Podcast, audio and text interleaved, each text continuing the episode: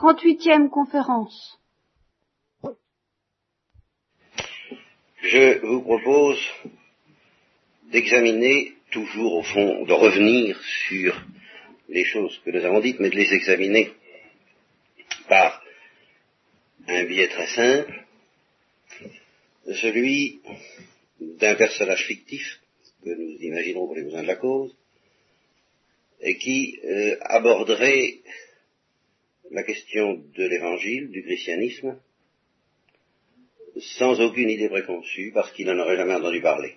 Imaginez ça. C'est évidemment très inconcevable dans notre monde, mais enfin, je vous répète, pour la clarté de l'exposé, euh, on va admettre, n'est-ce pas, l'éventualité de quelqu'un euh, qui aurait une culture normale, qui aurait des, en tous les cas moyens d'accès à, qui pourrait accéder à toutes les sources de la culture occidentale, orientale aussi d'ailleurs, et qui n'aurait jamais entendu parler, qui découvrirait comme s'il venait d'une autre planète, tenez, puisqu'on est dans les science-fiction, il viendrait d'une autre planète, une planète qui pose suffisamment intelligente pour assimiler très vite toute la culture de la Terre, qui serait bienveillant, qui serait euh, sans préjugés, je vous le répète, et qui euh, ouvrirait de grands yeux, vous restez quinquet comme ça en disant que qu'est-ce que c'est que ça, qu'est-ce qui se passe, qu'est-ce que qu'est-ce que c'est que cette, cette chose qui qu'est-ce que c'est que cette étrange planète. Et euh, naturellement, il pourrait, on pourrait faire une description savoureuse de toutes les découvertes qu'il ferait au milieu de la Terre. Enfin, c'est pas mon propos. Mon propos, c'est de voir comment il pourrait aborder ce que j'appellerais la question chrétienne, si vous voulez. Hein?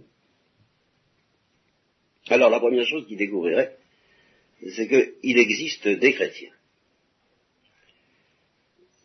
Il faut commencer par là, voyez. Parce que, et, il faut bien comprendre l'originalité de ce, petit, détail, simplement. Parce qu'il pourrait, on pourrait théoriquement imaginer qu'il n'en soit pas ainsi. C'est-à-dire qu'il débarque sur la planète et qu'il découvre des livres. Et où la nuance il découvre des livres, l'Évangile, la Bible, peut-être les pères de l'Église même, euh, peut-être des, des, catéchismes, des, des, textes assez évolués comme on en trouve jusqu'au XVIIIe, jusqu'au XIXe siècle. Puis imaginons, puisque nous sommes en science-fiction, qu'il arrive deux ou trois cents ans après, et que au bout de deux ou trois cents ans, comme certains pensent d'ailleurs, c'est possible, il n'y ait plus de chrétiens. Du tout personne qui se réclame du nom du Christ. Alors, on ne veut pas dire que tout souvenir du Christ ni du christianisme serait perdu, mais on parlerait du Christ comme on parle de Socrate. Il n'y a pas de Socratiens, il y a des platoniciens, si on veut. Va, c'est une position philosophique, c'est tout à fait autre chose qu'une église, euh, même qu'une population religieuse. Euh, alors, dans ce cas, il verrait dans ces textes quelque chose qui a disparu, et ça pourrait lui poser des tas de questions, mais enfin ce serait très différent du fait qu'il rencontre tout de même encore aujourd'hui, s'il venait aujourd'hui, des chrétiens. Que ce soit vous ou que ce soit moi, la question du Christ se pose très différemment du fait que nous avons rencontré des chrétiens. Ce sont des chrétiens qui, les premiers, vous ont parlé de ces choses-là, s'ils n'existaient pas ce soit vos parents, les miens, votre curé, le mien, mon instituteur, n'est-ce pas, dont je vous ai parlé une fois ou l'autre, toutes, sortes de gens, quoi, mes amis, mes, ma famille, tous ces gens-là étaient chrétiens. Voilà.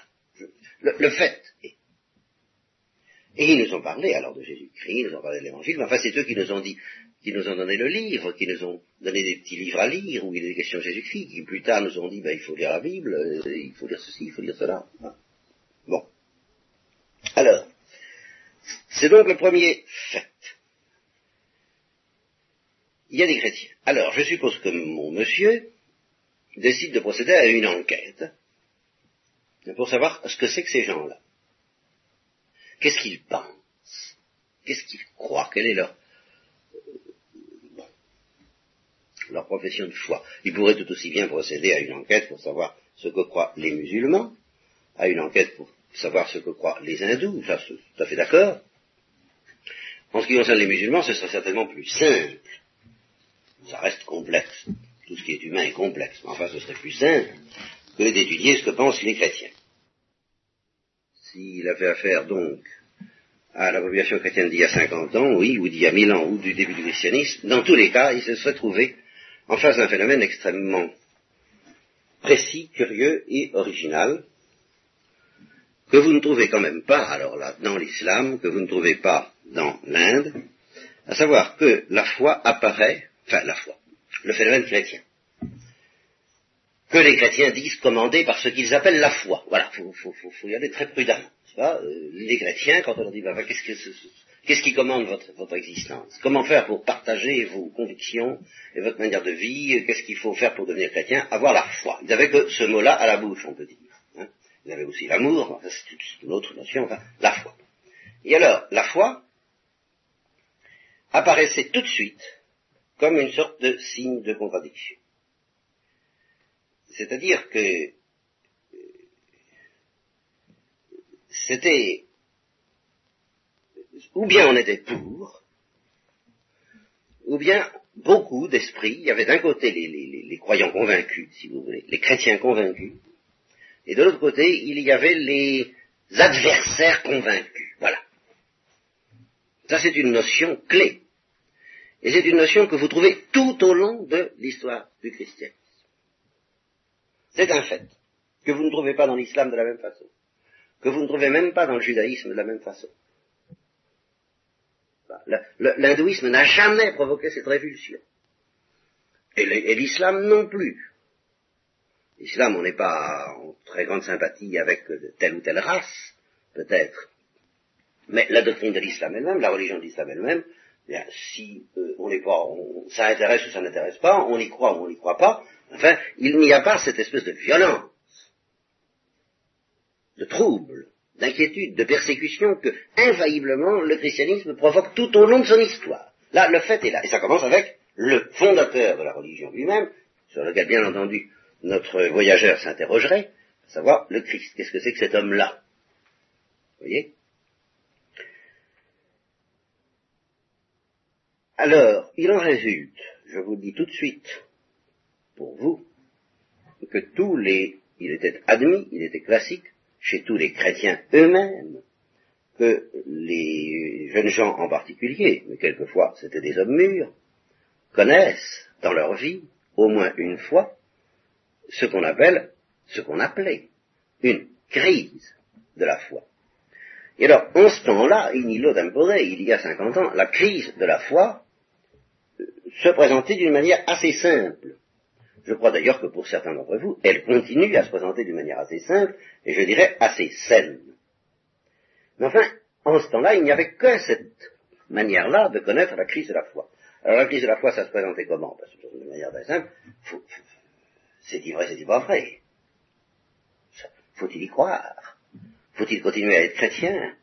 Ou bien faut-il croire plutôt tous les adversaires? Ou tel genre d'adversaires? Il y a toujours eu des, des, légions, des variétés, que ce soit Voltaire, que ce soit Julien l'Apostat, que ce soit euh, telle hérésie aussi, car il y a eu aussi les hérésies. Je vous explique pas tout de suite ce que c'est que les hérésies, nous y reviendrons, mais enfin l'observateur découvrirait qu'il y a des hérésies, et par conséquent des combats. Mais euh, la question est, relativement simple. Dois-je croire, euh, dois-je me soumettre en somme à ce qu'enseigne l'Église? Encore une notion fondamentale chez les chrétiens, alors disons l'ensemble des chrétiens. L'Assemblée des chrétiens se présente comme quelque chose d'extrêmement cohérent, jusqu'à il y a 50 ans, au moins au plan des doctrines, d'extrêmement fort, d'extrêmement exigeant, toujours au plan des doctrines, en telle sorte que si on voulait récuser d'une manière nette, en ce temps-là, n'est-ce pas, toujours pendant les 2000 ans dont je parle, euh, un seul article, un seul point de la doctrine chrétienne qui, qui, paraisse, qui, soit présenté comme essentiel par les chrétiens, eh bien, on était rejeté de la communauté chrétienne. Vous comprenez ça, il n'y avait pas, on ne faisait pas le détail, hein, jusqu'à il y a 50 ans. Alors ça pouvait provoquer des crises, parce qu'on pouvait dire, ah ben oui, c'est très bien, moi je suis, d'accord pour ci, pour ça, pour, mais l'Eucharistie, par exemple, ah, j'en casse pas, comme disait Hitler, que Dieu puisse se, dans un petit bout de pain, euh, être contenu dans un bout de pain, alors ça, ça me paraît inconcevable, mais pour tout le reste, j'accepte la religion chrétienne. Paf, il était fichu dehors. Alors forcément, ça provoquait une crise, parce qu'il n'était pas content. les, les, gens à qui on, on imposait ainsi de prendre tout ou d'être exclu de la communauté des chrétiens, euh, ça euh, amer et souvent se transformaient en persécuteurs, en contradicteurs, en hérésiarques, comme on dit, c'est-à-dire qu'ils fondaient une sorte de religion dite chrétienne, mais d'un autre style, à côté de la religion qui, elle, maintenait la tradition ferme. Alors, je vous dis donc que vous pouvez, il est très normal que l'on connaisse une crise de la foi, et c'est un, phénomène propre au christianisme. Vous ne trouverez pas de crise de la foi de ce genre, aussi permanente, aussi universelle, presque tout le monde a fait sa crise à un moment donné ou à l'autre. Et, quand des prêtres modernes disent croire c'est douter, c'est du délire, Mais ils, traduisent très maladroitement et très dangereusement une vérité incontestable. Il n'y a de foi éprouvée que celle qui a connu la tentation. Voilà. Il n'y a de foi solide. L'homme qui n'a pas été tenté, c'est dans la Bible, ne sait rien. C'est pas compliqué. L'homme qui n'a pas été tenté ne sait rien. Il, ne sait même pas ce qu'il croit savoir. Donc on a vraiment la foi chrétienne qu'après une, une épreuve qui peut être une tentation plus ou moins lourde, plus ou moins grave. Il est normal qu'il y ait des crises, c'est même souhaitable, mais à condition d'en sortir. Tandis que la formule qui consiste à dire croire, c'est douter. Vous voyez, vous avez ici l'exemple d'une trahison de la vérité à partir d'une perception très profonde.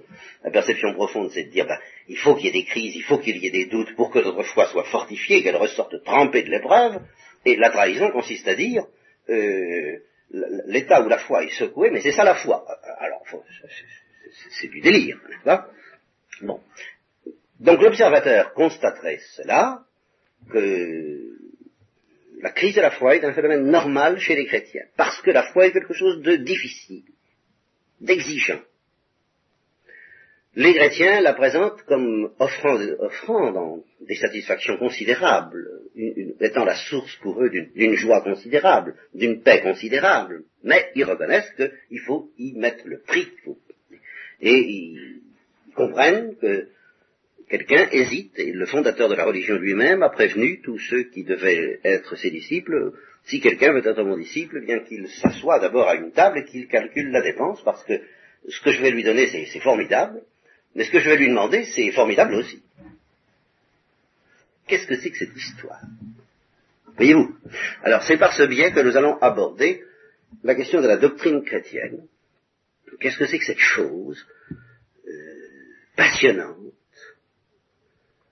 fascinante pour certains, odieuse, intolérable pour d'autres. Pour André Gide, André Gide avait une véritable haine pour le christianisme.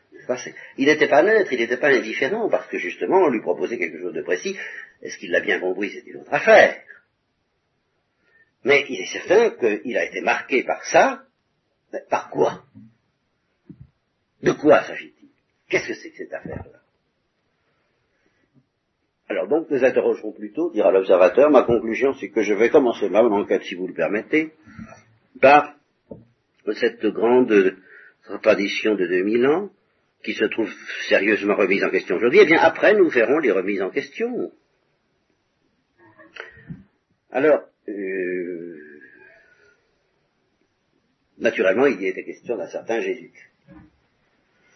D'abord, c'est le point de départ de tout c'est un homme et qui a été mis à mort. Voilà, ça c'est le, premier point, qui est admis d'ailleurs par à peu près tout le monde. Il y a eu quelques petits rigolos pour douter de sa existence historique. Bon, ça n'a pas beaucoup duré. Maintenant, même les plus contestataires et les plus antichrétiens, les musulmans, les adultes, tout le monde admet que Jésus-Christ a existé et que Jésus-Christ est mort. Ce premier point est assez fondamental. Parce que quand on demande aux chrétiens, mais pourquoi est-il mort? Car enfin, il n'est pas mort de mort naturelle. Il a été condamné à mort. Et dès qu'on essaie de comprendre pourquoi il a été condamné à mort, alors là, ça commence à devenir tout de suite très très complexe. Beaucoup plus difficile qu'on pourrait le penser à première vue. Il a été condamné à mort par son propre peuple. Il appartenait à un peuple qui s'appelle le peuple juif. Et vous voyez, tout de suite, pour se demander cette simple question toute bête, pourquoi le Christ a-t-il été condamné à mort? Ce qui est un fait historique. Eh bien, nous voilà obligés de creuser la question du mystère du peuple juif. On ne peut pas séparer le Christ du peuple juif, parce que c'est tout de même le peuple juif qui a voulu sa mort. Ça, c'est historique. Pourquoi le peuple juif a-t-il voulu sa mort? Pour comprendre ce pourquoi le peuple juif a voulu sa mort, il faut étudier un peu l'histoire du peuple juif. Alors, l'observateur étudie l'histoire du peuple juif. Je vous renvoie pour plus de détails à toute l'histoire du peuple juif que nous avons étudiée pendant des années en suivant un peu le fil de la Bible. Et alors, il s'aperçoit que c'est un peuple lui-même pas ordinaire parmi tous les autres peuples. C'est un peuple qui, depuis sa fondation par euh, Moïse, et même avant sa fondation, sa fondation par un certain Moïse, n'est-ce pas, et même avant sa fondation, à une époque où il existait sous forme de clan, plus que sous forme de peuple, le clan étant quelque chose de plus petit que le peuple, et même sous forme d'une famille, au sens justement où pour Balzac les grandes familles sont des clans. Vous voyez? Alors, on peut dire que le peuple juif a d'abord été une grande famille, un clan. Et le patriarche de cette grande famille s'appelle Abraham, on peut à peu près situer euh, sa, la date de, son, de sa vie. Eh bien, dès le début, voilà un clan d'abord, un peuple, ensuite, qui se présente aux autres hommes et qui euh, vit sa propre histoire, mais en permanence, et ça personne ne le conteste non plus, comme étant mené par Dieu comme étant sous une dépendance étroite de Dieu. Un peuple qui a été unifié par Dieu, au temps de Moïse, et pratiquement constitué par Dieu au temps d'Abraham. Euh, ça, c'est un phénomène que l'observateur ne trouvera pas dans l'histoire ailleurs que dans le peuple juif. Voyez, je ne pense pas, je ne veux pas m'embarquer dans des discussions sur l'histoire des religions, mais je ne pense pas que Mahomet, euh, Mahomet n'a pas fondé une famille comme Abraham a fondé une famille. Vous voyez, ça, n'a pas été la famille d'Abraham, d'Isaac et de Jacob. Il n'y a pas eu la famille de Mahomet, du fils de Mahomet, du petit-fils de Mahomet. Ça, ça, ça n'existe pas. Vous ne trouvez pas ça non plus dans, dans, dans l'Inde. Vous voyez, ce, ce, ce, patriarche qui constitue une famille, qui elle-même devient un clan, qui à son tour devient un peuple, et à chacune des étapes de cette affaire-là, ce peuple vit sous la motion, se croit, se croit, hein, inspiré, gouverné constamment par Dieu. Et alors ce peuple, je vais terminer là-dessus aujourd'hui, nous reprendrons cette affaire-là la prochaine fois, ce peuple croit que Dieu lui a fait certaines promesses. Et cette foi, au moment où arrive le Christ, est particulièrement névralgique, critique, parce que à ce moment-là, les promesses ont pas l'air de se réaliser souvent. Hein Depuis 400 ans, ça va pas très fort du côté des promesses. Ce peuple a cru dans les promesses divines, il a cru qu'elles étaient réalisées à une certaine époque qui correspond au roi David et au roi Salomon, bien. là, il s'est dit, ça y est, euh, c'est arrivé. Quoi. bon, puis depuis ce moment-là, ça va plus du tout. Et non seulement, actuellement, enfin, au moment où, où l'observateur étudie l'histoire du Christ, il est bien obligé de l'étudier un peu, ben, le peuple juif, c'est très simple, il est sous l'occupation. Imaginez euh, le roi Mohamed V au Maroc, hein, au temps de l'occupation française. Quoi, c'était quelque chose comme ça. C'est pas, c'est, pas très brillant pour un peuple qui se croyait le peuple élu de Dieu et destiné à de très grandes choses et qui attendait quelqu'un. Alors ça, c'est très important du point de vue qui nous intéresse là tout de suite, nous chrétiens, vous savez. Voilà, un peuple qui attendait quelqu'un depuis des centaines d'années, et plus ça allait mal, plus il attendait quelqu'un qui allait arranger tout ça le Messie, le Sauveur, le libérateur d'Israël, ils attendaient.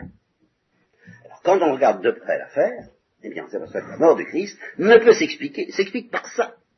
C'est que le Christ, pour certaines raisons, par certains de ses actes, par certaines de ses paroles, a laissé entendre, a laissé croire, a demandé que l'on croit qu'il était l'envoyé de Dieu, celui que les, Juifs attendaient depuis euh, des centaines d'années. Or, il semble bien qu'il n'ait pas répondu du tout à l'attente des chefs de qui se représentait le libérateur d'une toute autre façon. Et qu'à partir de ce moment-là, a commencé une crise. Voyez-vous tout de suite la crise. Et une crise extrêmement grave, une crise doctrinale, une crise de fond. C'est pas le caractère de Jésus-Christ qui gênait euh, à première vue les princes les prêtres, les, chefs du peuple. Et, euh, et s'ils avaient pu s'en sortir en, le, en lui payant un voyage en avion euh, jusqu'en Australie avec euh, harem et air conditionné, sans lui faire aucun mal. Mais ils n'avaient vraiment pas mal. Ils étaient prêts à mettre le paquet. Hein. N'est-ce pas? La, haine personnelle, euh, peut-être il y avait une haine personnelle inspirée plus ou moins par un être dont l'observateur n'a pas encore entendu parler, qui s'appelle le démon, mais ça c'est autre chose. Mais il y avait surtout ce point qu'il y avait un conflit, un conflit, une crise inexpiable entre la manière dont ils attendaient leur salut et puis la manière dont cet homme, puissant, suffisamment puissant pour impressionner le peuple, présentait le salut d'Israël. Et c'est à cause de ça qu'il est mort. Voilà. C'est la première chose que l'observateur est obligé de constater. Ça commence par une crise. Et une crise du oui et du non. Hein. c'est bien ça. Cet homme-là s'est bien présenté, semble-t-il, au peuple et au chef du, peuple, en telle sorte qu'il leur a dit, c'est moi que vous attendez. Et je n'accepte aucune négociation. vous, me croyez ou vous ne me croyez pas. Vous me suivez ou vous, ne me suivez pas. Et si vous ne me suivez pas, ben effectivement, il faut vous débarrasser de moi. Alors là, euh, je, vous obligerai à employer des grands moyens. Ne vous, inquiétez pas. Vous, vous, ne pourrez pas vous débarrasser de moi autrement. Il faudra que vous alliez très très loin pour vous débarrasser de moi. Ils sont allés très loin. Voilà ce que l'observateur découvre. Et alors, c'est là où l'observateur se dit, bon, ben, l'histoire devrait être terminée. Et il se trouve qu'elle commence. Et le commencement de cette histoire, eh bien, nous le verrons la prochaine fois. Je tiens tout de même, avant de terminer, à vous demander, à vous donner un conseil pratique ou à vous demander quelque chose. Quelque chose que je vous, que je vous aiderai peut-être à accomplir. Je ne peux pas encore vous le promettre tout à fait maintenant. Voilà, il existe, je m'en suis tout de même aperçu, je vous ai souvent parlé des, des fous du Christ. Je vous ai dit que Paul Paul, un des premiers disciples du Christ, un des plus grands fondateurs du christianisme, disait, pour moi, vivre c'est le Christ, je ne demande qu'à mourir pour être avec lui. Et je vous ai dit, ben, ce cri de Paul, qui est très étrange, que vous ne trouvez pas à propos de Socrate ni de, ni de Mahomet, je vous l'avais déjà dit, vous le retrouvez tout au long de l'histoire du peuple chrétien, chez d'autres qui ont dit la même chose et qui ont vécu de la même façon. Eh bien, malgré tout, dans toute cette histoire, il y en a un de ceux qui ont repris le cri de Paul dont je ne vous ai pas parlé que je ne suis même pas sûr de vous avoir nommé, et dont je viens de relire l'histoire pour les besoins d'un autre problème que j'avais à résoudre, j'ai été tout de même très impressionné en me disant il n'existe peut-être pas dans toute l'histoire du peuple chrétien, ni chez les Grecs, ni chez les Occidentaux, une figure plus éloquente, plus intense, plus fulgurante de ce que le Christ est pour les chrétiens. Donc ça doit nous aider à comprendre, euh, nous, euh, du point de vue d'observateur martien, n'est-ce pas, ce qu'est le christianisme. Alors ce bonhomme-là, il faut tout de même le voir un peu plus près, il s'agit de Saint François d'Assise. Alors je voudrais que vous, vous fassiez connaissance avec Saint François d'Assise, ça me paraît essentiel. Dieu a donné vraiment du spectaculaire à François d'Assise, un spectaculaire qui intègre presque toute la spiritualité grecque et russe, autant que la spiritualité occidentale, et qui nous montre ce que c'est que de vivre pour le Christ crucifié, qui, est le, le paradoxe fondamental de tous ces chrétiens-là qui vivent depuis 2000 ans.